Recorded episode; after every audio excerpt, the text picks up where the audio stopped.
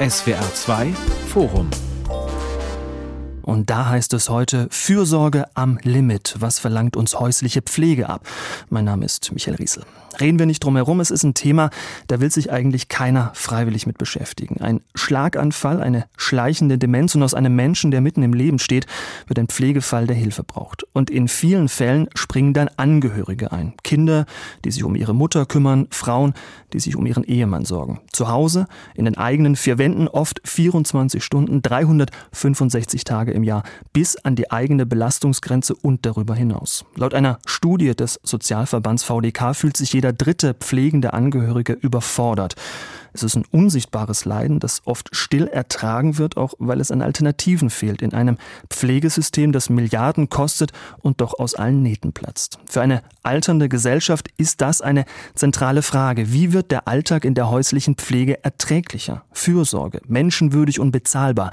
Kann es die geben? Darüber wollen wir reden in diesem SWR2 Forum mit der Pflegebevollmächtigten der Bundesregierung Claudia Moll von der SPD, dem Pflege- und Sozialexperten Professor Dr. Thomas Klier, leitet unter anderem das Zentrum für zivilgesellschaftliche Entwicklung in Freiburg und Berlin und mit Frank Schumann, Mitglied im Bundesvorstand von Wir Pflegen, ein Verband, der sich für die Interessen pflegender Angehörige einsetzt. Herr Schumann, Sie haben Ihren Schwiegervater gepflegt, zu Hause, ein Jahr lang bis zu seinem Tod.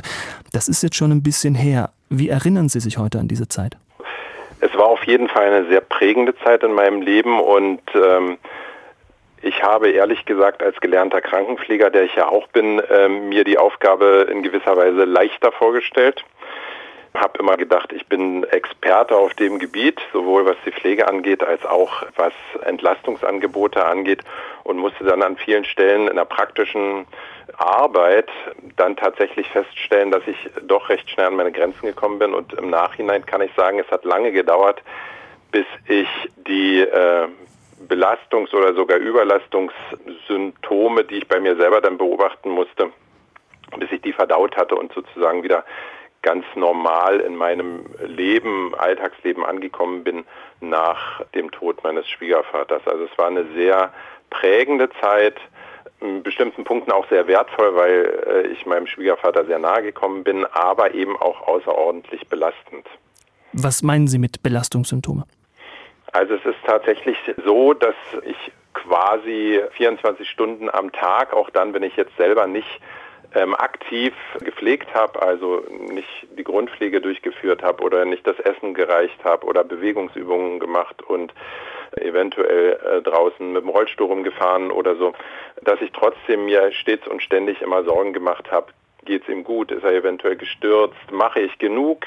Ich habe äh, parallel noch äh, 20 Stunden weiter gearbeitet. Da musste ich mich natürlich dann auch räumlich distanzieren und mich auf andere Dinge fokussieren, aber es war immer so unterschwellig diese Angst, diese Befürchtung, äh, es könnte was passieren und vor allen Dingen auch immer der eigene emotionale, äh, sage ich mal, Druck. Ist das genug, was ich mache? Könnte ich nicht noch mehr tun? Das waren Dinge, die mich schon sehr äh, belastet haben und die dann auch zu, zu Schlaflosigkeit, äh, zu äh, innerer Unruhe geführt haben. Und diese Symptome sozusagen, würde ich sie heute nennen, ähm, das hat lange gedauert, bis ich das so ablegen konnte. Also gerade auch so diese Überlegungen habe ich genügend in der Pflegezeit getan war das alles ausreichend. Das äh, sind Dinge, die haben mich, schon, haben mich noch lange beschäftigt und das ist auch zusammen mit den ähm, Erfahrungen, was alles nicht so funktioniert hat, wie ich mir das gewünscht hätte, sind das schon prägende äh, Ereignisse auch heute noch in meinem Leben, die auch mein weiteres Handeln auch für dieses Thema, für pflegende Angehörige dann auch durchaus mitbestimmen. Mhm. Ja, Sie leiten in Berlin die Fachstelle für pflegende Angehörige neben Ihrer Tätigkeit im Bundesvorstand von Wir Pflegen. Herr Klie, ähm, jetzt vor dem Hintergrund von dem, was Herr Schumann gerade gesagt hat, das äh, deckt sich ja ein Stück weit mit der Studie des Sozialverbands VDK. Da kam nämlich raus, dass sich mehr als ein Drittel der pflegenden Angehörigen extrem belastet fühlen, über Schmerzen klagen, Schlafstörungen, Depressionen. Geht häusliche Pflege auf Kosten der eigenen Gesundheit? Ja, das kann man sehr eindeutig sagen, gerade dann, wenn die Grenzen der Belastung überschritten werden, der Belastbarkeit überschritten werden, wenn Informationen auch nicht genutzt werden können oder vorliegen, wenn man allein mit dieser Aufgabe konfrontiert ist und die Verantwortung nicht teilen kann, dann haben wir genau diese Überlastungssituation. Aber es ist genau wie Herr Schumann sagt, viele sehen die Pflege als eine selbstverständliche Aufgabe, im Übrigen auch junge Menschen. Viele sagen, das war eine wichtige Zeit. Auch ich habe 13 Jahre meinen Vater unterstützt und mitgepflegt, möchte diese Zeit nicht missen, aber auch sie war für mich sehr anstrengend, sehr belastend, auch für die gesamte Familie. Es ist beides. Es ist die Belastung und es ist auch das, was man in der Pflege erfährt als wichtige Dimension unseres Lebens. Die Sorge für andere gehört zum Leben untrennbar dazu, sonst erfüllt sich das Leben nicht richtig. Aber es müssen Bedingungen sein, die fair sind, die verträglich sind und wo wir nicht selbst nachher zu pflegebedürftigen Menschen werden oder krank werden. Und das ist die Karriere von vielen pflegenden Angehörigen. Aber das heißt, wenn ich Sie richtig verstehe, viele wissen gar nicht, welche Belastungen da auf sie zukommen, was sie da auf sich nehmen. Völlig richtig. Ein Schlaganfall der ist mit einmal als lebensveränderndes Schicksal in unserem Leben, sowohl von den Betroffenen als auch von den anderen Zugehörigen. Darauf bereitet man sich nicht vor. Die wenigsten haben eine Lebensplanung, die Pflegebedürftigkeit von sich selbst oder von anderen mit einbezieht. Insofern ist man mit einmal damit konfrontiert. Das Leben verändert sich grundlegend, zum Teil auch schleichend, gerade bei Menschen mit Demenz, die ja langsam in die Symptomatik hineinwachsen. Gerechnet haben wir damit nicht. Gut vorbereitet sind wir darauf in der Regel auch nicht. Und so wie Sie, Herr Schumann, diejenigen, die Erfahrung gesammelt haben in der Pflege von An- und Zugehörigen, Sie bleiben dem Thema häufig treu und sind ganz wichtige Lehrmeister, wenn man so will, und auch politische Treiber für das Thema, das in der Öffentlichkeit, aber auch in der Politik nicht in der Weise im Blick ist, wie es eigentlich sich gehören würde. Ja, das ist das Stichwort, Frau Maul. Über vier Millionen Menschen gelten in Deutschland als pflegebedürftig. Davon werden 80 Prozent ambulant zu Hause gepflegt, 20 Prozent stationär im Pflegeheim. In der öffentlichen Wahrnehmung ist es aber genau umgekehrt. Da ist fast immer nur von der Lage in den Heimen die Rede, zuletzt in der Corona-Pandemie. Warum ist das so? Warum fällt die häusliche Pflege so hinten runter? Ja, das ist eine gute Frage. Ähm, da spielen natürlich viele Dinge auch eine Rolle. Und ich würde noch ganz gerne ergänzen, es ist so, jeder von uns kann von heute auf morgen pflegebedürftig werden und da fallen mir die jungen Menschen immer äh, so hinten über. Da wird also auch nicht drüber gesprochen oder seltener drüber gesprochen. Wenn wir von Pflege sprechen, sprechen wir immer nur von älteren Menschen. Aber es gibt natürlich auch Kinder, die gepflegt werden müssen. Es gibt junge Menschen, die aufgrund von Krankheit oder einem Unfall pflegebedürftig werden. Und da sprechen wir nochmal von ganz anderen Sorgen als von älteren Menschen, die gepflegt werden müssen. Ich denke mal, das ist so, wie hier auch gerade angesprochen worden ist, dass die Gesellschaft und auch Teile der Politik davon ausgehen, dass jeder Verwandte irgendwie eine moralische Verpflichtung hat, sein Vater, seine Mutter, seinen Partner oder seine Partnerin zu pflegen. Und ähm, das ist keine Selbstverständlichkeit, weil ich habe selbst auch erlebt, dass gerade die Angehörigen oft über ihre psychischen und über ihre physischen Belastungen gehen, also wirklich über Grenzen gehen. Und wenn uns diese Gruppe wegfällt, dann werden wir ein wahnsinniges Problem haben. Herr Knie, werden die Probleme in der häuslichen Pflege tabuisiert? In gewisser Weise ja, und zwar von verschiedener Seite.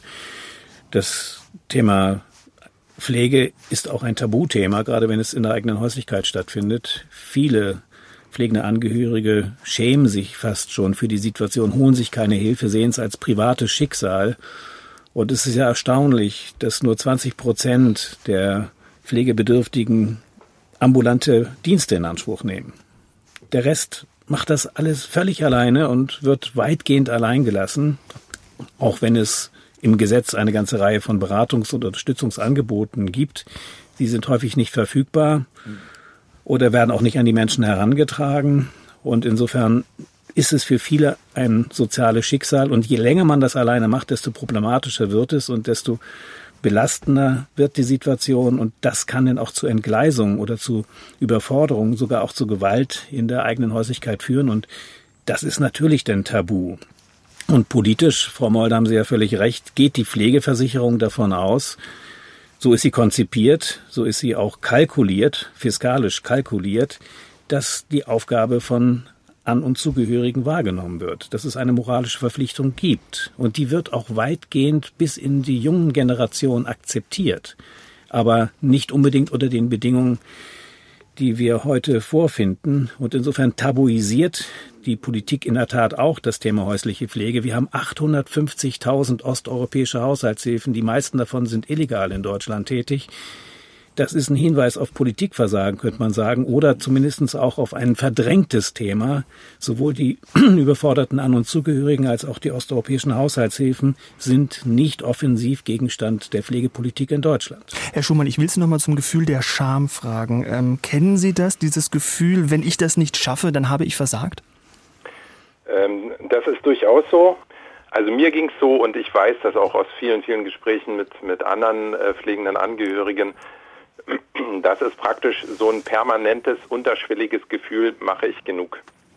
Und auf der anderen Seite natürlich auch unterschwellig so dieses Gefühl, ich möchte ähm, meinem Nahestehenden äh, sozusagen genau das bieten, was er braucht.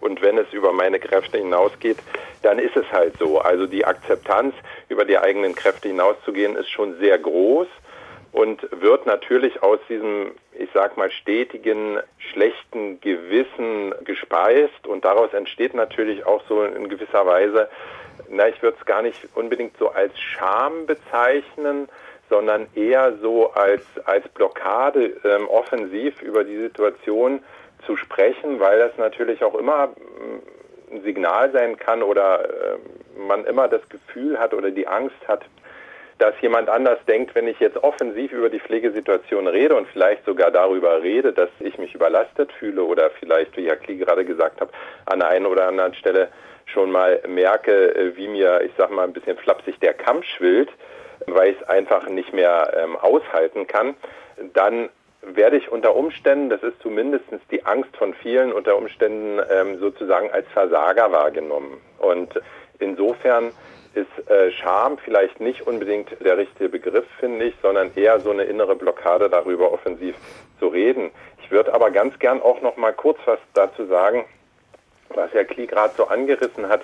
Es ist auch, das kann ich aus eigener Erfahrung auch sagen, es ist auch tatsächlich so, die vielfältigen Angebote, die es theoretisch gibt, egal ob das jetzt Beratungsangebote sind oder Entlastungsangebote, was alles seitens der äh, Pflegeversicherung vorgesehen ist, das scheitert schlichtweg auch in der Infrastruktur. Ja, also wenn 20 Prozent der häuslich Gepflegten nur von Pflegediensten äh, mitversorgt werden, dann liegt es auch häufig daran, dass es de facto keine Infrastruktur dazu gibt. Ich weiß es aus eigener Erfahrung. Ich habe wahnsinnig suchen müssen seinerzeit, um eine Sozialstation zu finden, die hier äh, punktuell zumindest entlasten konnte bei uns. Also es war wirklich enorm schwierig. Wir wohnen nicht im Stadtzentrum, wir wohnen am Stadtrand, fast schon Brandenburg und da ist es schlichtweg so gewesen, es gab im Umkreis nichts und wenn man ein Stück weit zu weit weg wohnt von der nächsten ähm,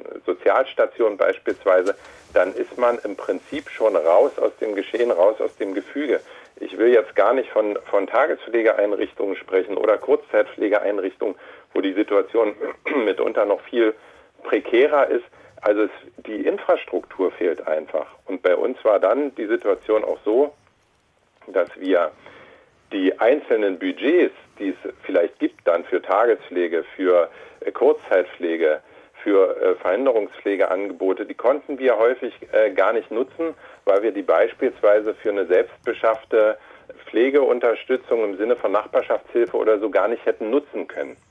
Also da, da gibt es wirklich große Lücken, wo auch politisch gehandelt werden kann und gehandelt werden muss, damit diese fehlende Infrastruktur besser ausgebaut wird, sowohl im Fachkräfte äh, als generell auch im Pflegehilfskräftebereich und die pflegenden Angehörigen beziehungsweise auch die häuslich Gepflegten in die Lage versetzt werden, die Budgets, die grundsätzlich dafür zur Verfügung stehen, möglichst flexibel äh, genutzt werden können, damit man nicht einfach daran scheitert, dass es jetzt in meinem Umkreis beispielsweise dann äh, keine ähm, Tagespflegeeinrichtung gibt oder keine Kurzzeitpflegeeinrichtung, dann muss es doch möglich sein, dass ich als pflegender Angehöriger mir Entlastung durch andere Angebote beschaffen kann, die es vielleicht irgendwie in der Region gibt. Stichwort also, Entlastung, Frau Moll. Was ja, antworten Sie, Herrn Schumann? Ich, ich bin schon ganz hibbelig. Also wir haben ja nun ganz viel auch jetzt im Koalitionsvertrag stehen. Und gerade das Entlastungsbudget, also ähm, das wird ja zusammengelegt und dann kann man halt dann auch flexibel sich die ähm, Dinge dann aussuchen. Und ähm, das müssen Sie kurz erklären. Was ja, ist das, das Entlastungsbudget? Das Entlastungsbudget beinhaltet die Tagespflege, die Kurzzeitpflege, die Verhinderungspflege und auch die Nachtpflege. Und außer der Tagespflege kann man dann halt aus diesen dreien gibt es dann ein Budget. Das ist jetzt getrennt und das ist furchtbar kompliziert. Und ich weiß auch, viele Menschen wissen überhaupt nicht, was steht mir überhaupt zu. Und viele Dinge werden dann auch gar nicht abgerufen aus diesem Entlastungsbudget. Da sind wir aber jetzt auch dran. Und mein Ziel ist es zum Beispiel dafür auch zu kämpfen, dass in jeder kleinen Kommune, in jeder Gemeinde es irgendwie möglich sein muss, eine Pflegeberatung, dass sie stattfindet. Es können sich nicht alle Menschen übers Internet informieren. Oder viele sind mit so, alleine schon mit einem Antrag auf Pflegegeld absolut überfordert. Und ich denke, da muss unbedingt was passieren und das haben wir uns ja auch vorgenommen. Herr Klie, Sie haben geschrieben, die Reformpläne der Ampel im Bereich der Pflege hätten Sie enttäuscht. Ein großer Wurf sei das nicht. Warum? Was vermissen Sie da? Nun, wir brauchen eigentlich eine Strukturreform der Pflege schon lange. Und Frau Moll, ich gebe Ihnen da völlig recht. Wir müssen dort, wo gepflegt wird, die Infrastruktur entwickeln, garantieren, gewährleisten. Wir haben eine Pflegeberatungslandschaft, die absolut zerstückelt ist, die bei den Bürgerinnen und Bürgern nicht ankommt. Die VDK-Studie macht deutlich, wer sich beraten lässt, kommt besser mit der Situation zurecht. Wir müssen aber feststellen, Pflegeberatung findet vielfach schlicht nicht in der Weise statt, wie sie gesetzlich vorgesehen ist. Sie kommt auch nicht nach Hause. Sie ist weitgehend eine telefonische Beratung. Darf ich da mal bitte kurz unterbrechen? Ja, gerne. Ähm, also ich weiß, bei mir in der Städteregion Aachen macht die Pflegeberatung auch Hausbesuche. Also das ist richtig, aber es ist ja. völlig unterschiedlich. Wir machen gerade ein Projekt in mehreren Bundesländern und stellen dort fest, von Kommune zu Kommune, von Bundesland zu Bundesland ja. ist das total verschieden und die Kassen kommen ihren Aufgaben sehr, sehr unterschiedlich nach. Ich kenne die Situation in Nordrhein-Westfalen. Vorbildlich ist das, was im Saarland geschieht und im Rheinland-Pfalz geschieht, mit wirklich, so wie Sie es sagen, örtlich angebundenen und gewährleisteten Pflegeberatungsstrukturen und die können wirklich helfen. Aber ich muss Herrn Schumann auch recht geben, es gibt schlicht häufig die Infrastruktur ja. nicht. Was nützt mir denn das Budget, wenn ich keine Angebote habe? Ich kann Ihnen so viele, das wird Herr Schumann wahrscheinlich bestätigen können, so viele Fallkonstellationen nennen, Schicksale fast auch schon nennen, wo auch das Entlastungsbudget einfach nicht ausgegeben werden kann, weil es keine Angebote gibt. Und darauf zu setzen, es gibt mehr Pflegefachkräfte, geht in die Irre. Wir werden weniger haben. Und zwar aus berufsdemografischen Gründen. Also wir haben eine wirklich sehr, sehr schwierige Situation und Herr Schumann, das, was Sie schildern, ist typisch. Im ländlichen Bereich haben wir heute schon extreme Versorgungsprobleme im ambulanten Bereich. Im innerstädtischen, im urbanen Bereich geht das noch. Vielfach wenigstens. Aber auch hier müssen wir feststellen, dass der Markt der Pflege nicht eine ausreichende Versorgung gewährleisten kann. Insofern müssen wir in der Tat die Verantwortung für eine pflegerische Infrastruktur neu gestalten. Und das geht nicht nur über ein Entlastungsbudget, über das man auch durchaus noch diskutieren muss, Frau Moll. Kurzzeitpflege funktioniert anders als Tagespflege, hat eine ganz andere Funktion und muss auch anders finanziert werden. Richtig. Da muss man differenzieren, da sind wir, glaube ich, auch gar nicht weit auseinander. Dass man mit Budgets arbeiten muss, richtig, um auch den an uns zugehörigen besser helfen zu können, flexibler die Situation gestalten zu können. Aber die Infrastrukturverantwortung, die muss eingelöst werden und die ist gesetzlich überhaupt nicht geregelt und man kann das nicht dem Markt überlassen. Das funktioniert Nein, auf nicht. Auf gar keinen Fall. Muss und das tun wir aber, Frau Ja, Moll. warten Sie doch mal ab.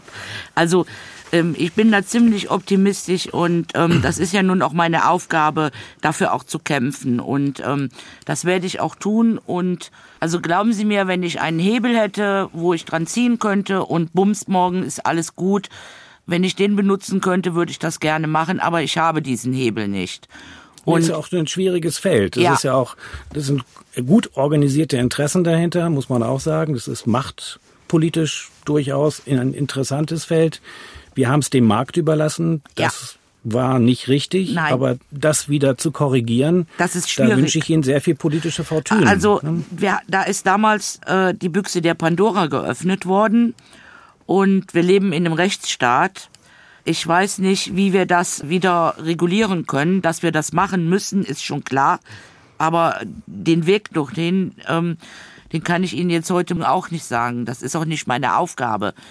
Also ich bin wirklich dafür da, dass sich die Rahmenbedingungen für alle äh, ändern, für die Angehörigen, für die zu Pflegenden und natürlich auch für die Pflegekräfte da würde ich ja schon sagen, das ist Aufgabe von Politik, nicht diese Umsteuerung, diese Strukturreform auf mein, den Weg ja. zu bringen. Das machen Sie ja auch. Die Koalitionsvereinbarung ja. enthält ja auch sehr interessante Bausteine, aber sie ist sehr zurückhaltend, was eine grundlegende Strukturreform anbelangt. Das ist meine Kritik. Es hätte eigentlich eine, eine Legislatur der häuslichen Pflege werden müssen. Davon liest man auch etwas, aber nicht dominant. Und äh, wir setzen auf die Pflegebereitschaft der Bevölkerung. Das ist auch im Prinzip richtig. Es gibt dazu letztlich auch gar keine Alternative, weil wir haben gar nicht genügend professionelle Pflegekräfte. Das liegt auch nicht nur an der Bezahlung. Wir haben so viele neu Auszubildende wie noch nie. Nur die wenigsten gehen in die ambulante Pflege. Da müssen wir äh, in der Tat sehr viel tun, damit pflegende Angehörige und Pflegebedürftige zu Hause gut und kontinuierlich begleitet und versorgt werden. Und das geht nur vor Ort, das geht nur mit Konzepten, für die auch die Kommune Verantwortung tragen und übernehmen und auch mit Ressourcen und Kompetenzen ausgestattet. Hm, ich will gleich eine Frage an Herrn Schumann stellen, aber zuerst die Nachfrage an Herrn Klie. Stichwort Personalmangel. Jetzt kommen gerade tausende Menschen aus der Ukraine zu uns auf der Flucht vor der russischen Armee. Und laut einer Studie des Instituts der deutschen Wirtschaft haben diese Flüchtlinge aus der Ukraine vor allem in der Pflege Chancen auf einen Job. Wird uns das helfen, den Personalmangel in der Pflege zu beheben? Na nun, zunächst mal sind wir gefragt in der Solidarität den Ukrainerinnen gegenüber und müssen sehen, dass wir ihnen dort für ihre Lebensführung und ihre Perspektiven Unterstützung anbieten. Das mag für manche denn auch auch hoffentlich auf Zeit ein Job oder eine berufliche Tätigkeit in der Pflege sein. Nur ist es etwas zynisch, wenn wir unsere deutschen Probleme in der Sorge um An- und Zugehörige jetzt mit Hilfe derer lösen wollen, die äh, dort Opfer eines brutalen Krieges äh, sind. Äh, natürlich wird man ihnen diese berufliche Perspektive eröffnen, aber sie als die Lösung für unser Pflegeproblem zu sehen, das geht überhaupt gar nicht. Kurze Nachfrage an Herrn Schumann ähm, zu den Rahmenbedingungen, die Frau Maul ins Spiel gebracht hat. Es heißt oft, die Rahmenbedingungen für die häuslichen Pflege müssten sich ändern. Und dann liest man, das ist auch schon angeklungen, dass pro Jahr Leistungsansprüche von Pflegebedürftigen und ihren Angehörigen im Wert von 12 Milliarden Euro ungenutzt verfallen. Die werden einfach nicht in Anspruch genommen. Wie kann das sein? Ähm, also zunächst einmal vielleicht noch ein Satz zu dem, was Herr Klie gerade äh, gesagt hat. Ich finde es auch, ich finde es geradezu fahrlässig, darauf zu setzen, dass eine, eine Flüchtlingsbewegung unser Fachkräfteproblem gerade im Bereich der, ähm, der Pflege lösen könnte. Die jüngste Geschichte äh, der letzten Jahre zeigt uns, dass genau diese Überlegungen ins Leere laufen. Ja, also den, den Fachkräftemangel im, in der Pflege mit Menschen aus anderen Ländern zu lösen, das ist ja keine neue Idee. Das ist ja eine Idee, die schon die letzten zehn Jahre immer wieder kolportiert und zum Teil auch sehr intensiv versucht wurde mit, äh, ich sag mal, aus meiner Sicht vorsichtig formuliert mäßigem Erfolg. Also ich finde das ethisch-moralisch bedenklich und ich finde es auch fahrlässig, weil das immer so ein bisschen so wirkt, als müsse man dann nichts anderes tun, weil diese Menschen, die zu uns kommen, unsere Probleme dann schon lösen würden. Ja, das, warum, warum werden diese Ansprüche nicht genutzt? Das liegt tatsächlich daran, dass wenn die Infrastruktur nicht da ist, dann kann ich mein Budget nicht nutzen. Das ist schon mal Punkt eins. Viele wissen gar nicht, dass sie Ansprüche haben. Das ist Punkt zwei. Das ist, wenn ich keine zugehende Beratung habe, und zwar eine aktiv zugehende Beratung. Also nicht, ich sage jetzt mal, wie ich ganz gerne sage, wenn im Pflegebescheid ein Brief mit drin steht, ach übrigens, Sie hätten auch Anspruch auf Beratung, melden Sie sich bitte bei XY. Dann äh, bringt es den Menschen gar nichts, weil die häufig auch gar nicht Zeit und Ressourcen haben, sich das alles äh, dezidiert durchzulesen und schon gar nicht, wenn irgendwo einzelne Sätze oder Halbsätze in einem größeren Bescheid äh, drinstehen. Da kann man einfach nicht von ausgehen, dass das denn die Empfänger erreicht. Und das Dritte ist eben diese mangelnde Flexibilität, was ich auch eingangs über meine eigene Situation gesagt habe. Also wenn ich jemanden pflege, ganz plastisch, der beispielsweise gut in eine Tagespflege gehen könnte, ne? und ich müsste den aber, es würde mir helfen, ich würde sogar einen Tagespflegeplatz bekommen, und es würde mir helfen, wenn ich den von Montag bis Freitag jeden Tag in die Tagespflege bringen könnte. So wie man seine Kinder in, die, in den Kindergarten bringen kann. Wie, wie, Kinder in den Kindergarten, genau. Ähm, und mein Budget dafür reicht aber nur für drei Tage die Woche. Die anderen zwei Tage müsste ich dazu bezahlen. Und der Durchschnittsbürger weiß überhaupt nicht, wovon er das bezahlen sollte, kann man auch mal sagen, weil das halt nicht billig ist.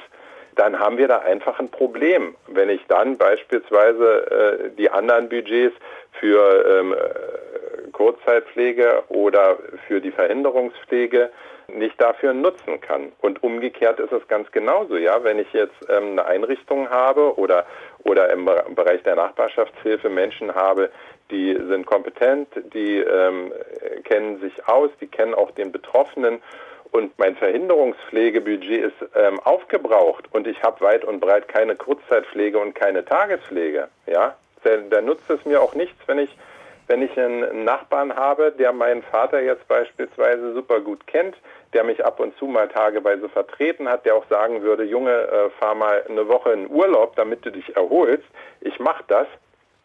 Und ich muss dann sagen, ja, tut mir leid, das Kurzzeitpflegebudget kann ich dafür nicht nutzen, hm. beispielsweise. Ja, also das sind, das sind die drei, aus meiner Sicht, die drei elementaren Gründe. Und da muss tatsächlich äh, was geschehen auf, auf allen diesen Ebenen. Frau Maul, wenn Herr Schumann sagt, die einen können zuzahlen bei der Tagespflege, die anderen können das nicht, heißt das dann, wir sind auch in der Pflege in einer Klassengesellschaft? Zeitweise ja. Ich muss da aber jetzt auch mal sagen, das ist auch wirklich ein, ein Problem, auf Länderebene, auf kommunaler Ebene. Also es gibt Landkreise, da funktioniert das wunderbar und dann gibt es natürlich wiederum Landkreise, da funktioniert es überhaupt nicht. Das heißt, ob gute Pflege gelingt, das hängt vom Wohnort ab, ja? ja so würde ich das jetzt nicht sagen. Aber, doch, doch, ich ähm, kann das bestätigen. Das hängt vom Wohnort ab. Ja, natürlich. Auch. Auch, auch. Ne? Und ich möchte jetzt auch nicht immer, also dass alles schlecht geredet wird. Es, es gibt die wirklich große Probleme und die werden wir jetzt auch angehen. Und glauben Sie mir, ich verspreche nichts, was ich nicht halten kann. Und ich kann das alles total gut nach, nachvollziehen. Also ich habe äh, die Eifel in der Nähe und ähm, von daher weiß ich, was es bedeutet, im ländlichen Raum auch zu leben. Da fangen wir mal mit öffentlichen Verkehrsmitteln an und, und hören bei der Pflege auf. Also wie gesagt, das ist natürlich in der Stadt ganz anders. Und ich denke mal, wir haben da einen Riesenberg, den wir abarbeiten müssen.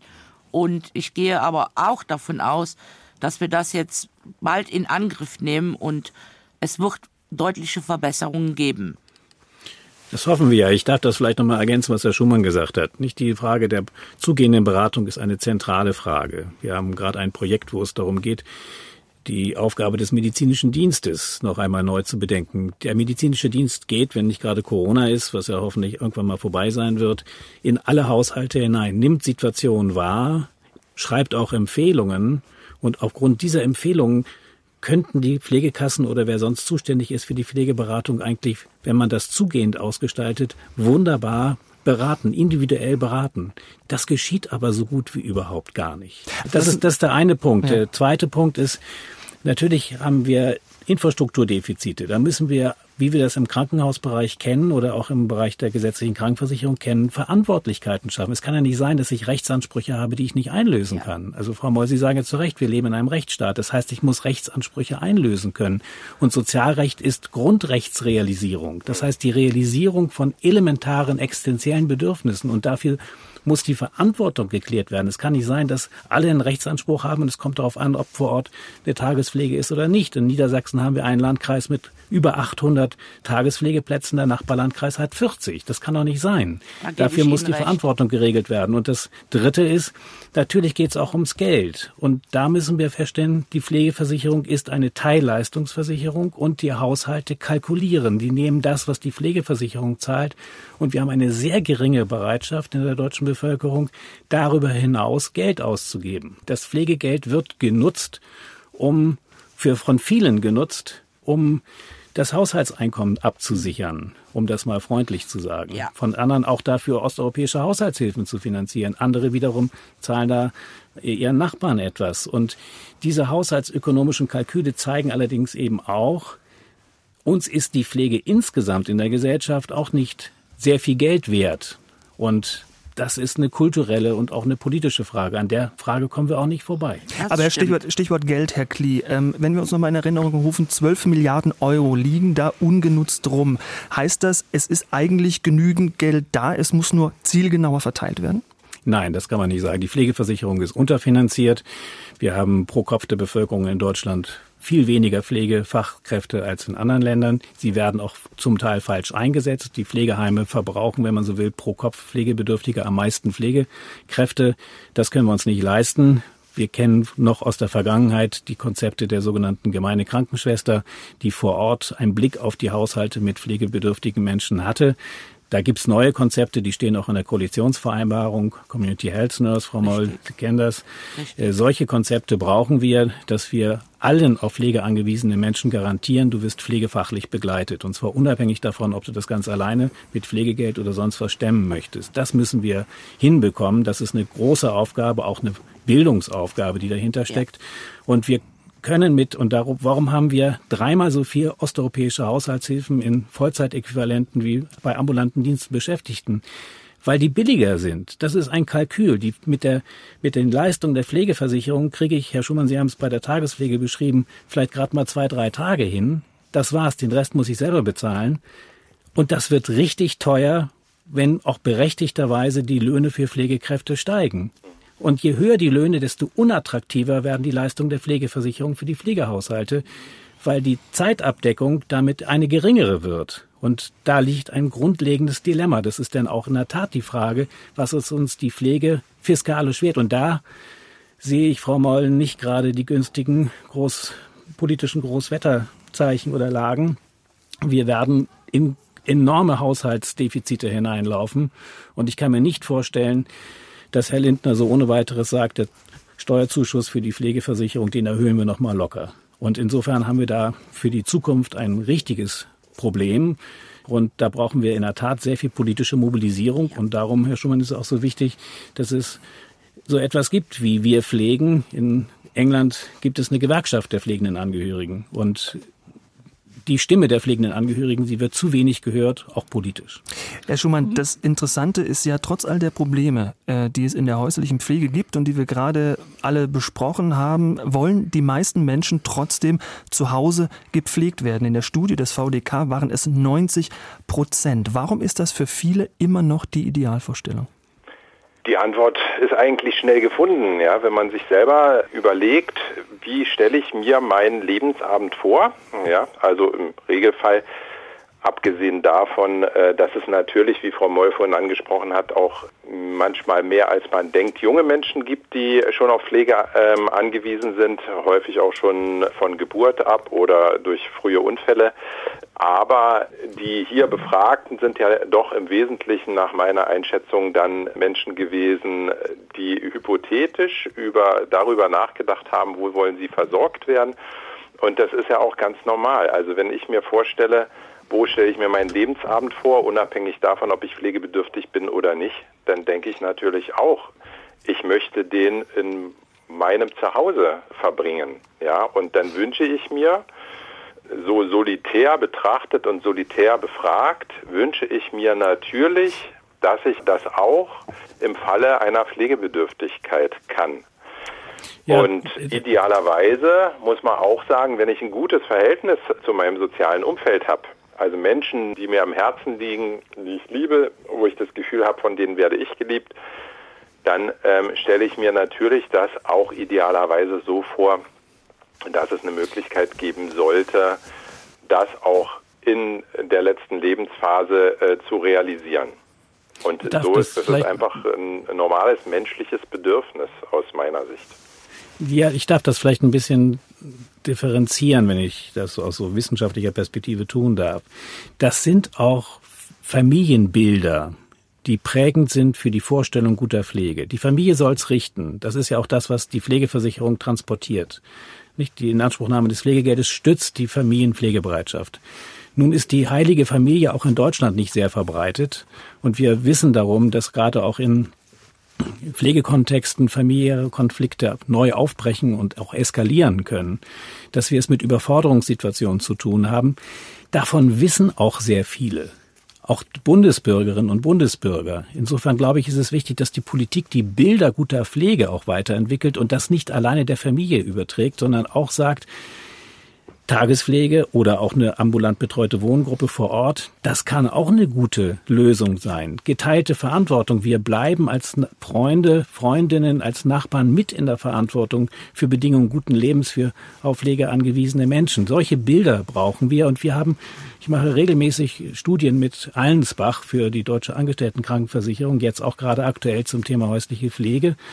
Und die Zahlen von der VDK-Studie wenn man sie, wenn man anders fragt, kriegt man andere Antworten. Wir haben gefragt, wissen Sie, wie eine gute Pflegesituation bewältigt und gestaltet werden könnte? Und dann waren es nur noch 26 Prozent der Befragten in einer repräsentativen Bevölkerungsbefragung, die sagten, die gute und mich auch wirklich mit Zuversicht ausstattende Perspektive ist die Pflege zu Hause. Das sind nur 26 Prozent. 36 Prozent waren ratlos. Sie wussten nicht, wie sie das bewältigen sollen. Und nur 5 Prozent sagen, Heim ist eine Lösung. Das heißt, wir haben eine große Ratlosigkeit. Frau Moll, Sie haben es ja auch angedeutet die in der Bevölkerung, aber auch in der Politik besteht. Und wir müssen einfach auch demütig bescheiden zur Kenntnis nehmen, unser Pflegesystem dort, wo es verfängt, also da, wo auch ist, wo es genutzt wird, wird es auch durchaus mit positiven Rückmeldungen ausgestattet, aber in der Breite hat es nicht die Wirkung und nicht die Gewährleistungsfunktion, die wir eigentlich dringend brauchen. Also ich würde am liebsten Pflege ganz neu denken, ganz neu überdenken und auch ganz andere Konzepte. Äh, zum Beispiel, warum können es gibt ja auch äh, schon schon Studien, die darüber laufen und es gibt da auch schon ganz tolle Projekte ein, ein Neubaugebiet? Warum kann man da nicht eine Tagespflege, ein Kindergarten, barrierefreie Wohnungen, Wohnungen für Menschen, die gepflegt werden müssen, Ärzte, Apotheke, Ergotherapeuten, Logopäden, Physiotherapeuten und äh, dann wirklich eine große Gemeinschaft, wo jung, alt, krank, Menschen mit Handicap, das ist so mein Ziel, wo ich drauf hinaus äh, arbeite. Ich glaube, dann äh, brauchen wir oder werden wir weniger über das Thema Einsamkeit reden. Das ist so eine Vorstellung, die ich von der neuen Pflege habe. Was Sie richtig andeuten, wir haben es auch in der Tat viel mit Einsamkeit, auch auf Pflege angewiesener Menschen zu tun. Die Zahl der Ein-Personen-Haushalte nimmt drastisch zu. Da können wir gar nicht immer auf die klassische Familienpflege setzen. Insofern brauchen wir auch so etwas wie neue Formen sorgender Gemeinschaften, wie wir das nennen, und die ja auch ganz praktisch äh, realisiert werden. Aber dafür braucht es Rahmenbedingungen.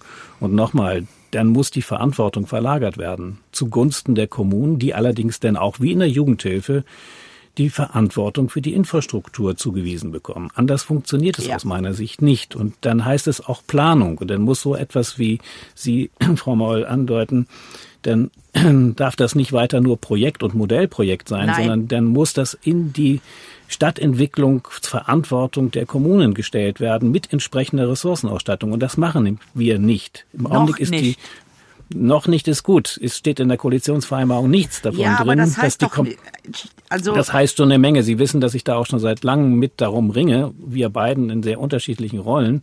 Und man kann nicht sagen, dass man sich da durchgesetzt hätte bisher. Und Sie wissen aber auch, dass Politik immer Kompromiss bedeutet. Und das Wesen eines Kompromisses ist, dass nicht alle Beteiligten vollständig zufrieden sind. Herr das Schumann, ist aber nicht nur eine Frage der, des Kompromisses unter den jetzt äh, regierenden Koalitionspartnern, sondern das hat auch etwas mit Machtstrukturen in diesem ganzen Sektor zu tun. Das wissen Sie auch. Herr Schumann, wenn wir jetzt schon in die Zukunft blicken, wir hatten vorhin schon die Frage, was kann, was soll der Markt eigentlich regeln? Es gibt Stimmen, die sagen, kleine Reformen, die bringen alles nichts. Was wir brauchen, ist ein radikaler Wandel, die Abkehr von der Pflege als Geschäft und einem System, in dem es privaten Konzernen und Investoren weniger um würdevolle sinnvolle Pflege als um hohe Gewinne geht. Ist das so? Sind Profitstreben und eine gute Pflege unvereinbar? Ja. Ja, wenn Sie die Frage so stellen, muss man das ähm, klar mit einem Ja äh, beantworten. Also Profitstreben und eine gute Pflege sind insofern äh, miteinander unvereinbar, weil das immer bedeutet, dass Zugeständnisse an pflegerische Versorgung und Pflegequalität gemacht werden, um äh, Profite zu erhöhen. Das ist einfach das Wesen des Profitstrebens. Ich teile sehr die Meinung, die Herr Klie vertreten hat. Wir brauchen aus meiner Sicht tatsächlich da viel mehr kommunale Steuerung in der Richtung. Und ich würde jetzt nicht sagen, dass das alleinige Problem, aber doch eine ganz wesentliche Krux, die Verwirtschaftlichung des, des Pflegemarktes, des Gesundheits- und Pflegemarktes und die Idee, die mal dahinter steckte, dass sozusagen der Markt oder die Kunden auf dem Pflegemarkt den Markt äh, würden regulieren würden, das ist natürlich insofern illusorisch, weil die Kunden hier in diesem Bereich, sprich die Pflegebedürftigen und ihre Angehörigen, ja gar keine Marktmacht haben. Ja, also sie müssen sich äh, im Grunde dem beugen, was sie angeboten bekommen oder die Alternative ist gar keine Versorgung. Und ähm, aus dieser Situation heraus muss man einfach sagen, die ähm, Privatisierung eines solch wichtigen Marktes äh, ist ein schwerer Fehler gewesen, haben ja äh, auch schon Herr Klie und Frau Moll ebenfalls vorhin schon so angedeutet, dass Sie das auch so sehen. Hm, Herr Klie, jetzt ist ich würde das ein bisschen äh, nochmal differenzieren. Es darf nicht kommerzialisiert werden. Es darf mhm. nicht sein, dass man im Wesentlichen unter Renditegesichtspunkten in diesem Markt tätig wird. Und das fanden wir vor allen Dingen im Bereich der stationären Pflege. Hier sind ausländische Fonds tätig geworden mit ganz deutlichen Renditeerwartungen, auch zugunsten ihrer Fondsmitglieder oder auch der Pensionsfonds, die dahinter stehen. Das kann nicht sein, dass wir in Deutschland die kanadischen Pensionskassen finanzieren über unser Pflegeversicherungssystem. Das tun wir aber. Das ist für die stationäre Pflege so gewesen. Das verändert sich gerade ein bisschen. Äh, das ist jetzt im Bereich der äh, Seniorenimmobilien, Stichwort betreutes Wohnen der Fall. Im ambulanten Bereich kann ich mir keine goldene Nase verdienen. Ähm, da sind auch gewerbliche Anbieter ja durchaus gute Anbieter bisweilen. Aber es kommt darauf an, dass man dann diesen Sektor so ordnet, dass man auskömmlich wirtschaften kann, gute Gehälter zahlen kann, dass sich das auch lohnt, dort tätig zu werden, aber das bitte in einem Rahmen, in dem die Verantwortung für die pflegerische Infrastruktur insgesamt wahrgenommen wird. Und gucken wir uns zum Beispiel die Kurzzeitpflege an. Überall ein Riesenproblem, was auch dem Gesundheitswesen teuer zu stehen kommt, was dramatisch ist für pflegende Angehörige, wenn sie keine Entlastung finden können. Warum gibt's die Angebote nicht? Den Rechtsanspruch gibt's ja, weil das aus betriebswirtschaftlicher Sicht nicht auskömmlich ist. Und das zeigt, hier müssen wir andere Verantwortungsstrukturen und auch andere Wirtschaftsformen entwickeln, weil der Fluchtpunkt ist die Verantwortung gegenüber dem Pflegebedürftigen und nicht die Auskömmlichkeit eines bestimmten Versorgungsangebotes für den Anbieter. Das darf nicht sein. Das ist Daseinsvorsorge. Pflege und Gesundheit sind Aufgaben der Daseinsvorsorge, für die wir Verantwortung übernehmen müssen staatlich. Und das können wir, das zeigt ja äh, die Entwicklung sehr deutlich, nicht allein dem Markt überlassen. Wir brauchen durchaus einen Markt, aber wir brauchen eine neue Marktordnung und die muss in der Tat radikal anders sein als bisher. Fürsorge am Limit. Was verlangt uns häusliche Pflege ab? Das war heute unser Thema im SWR 2 Forum und ich bedanke mich bei meinen Gästen, dem Pflege- und Sozialexperten Professor Dr. Thomas Klie, der Pflegebevollmächtigten der Bundesregierung Claudia Moll und bei Frank Schumann, Mitglied im Bundesvorstand im Verband Wir pflegen. Mein Name ist Michael Riesel. Ich sage danke fürs Zuhören und machen Sie es gut.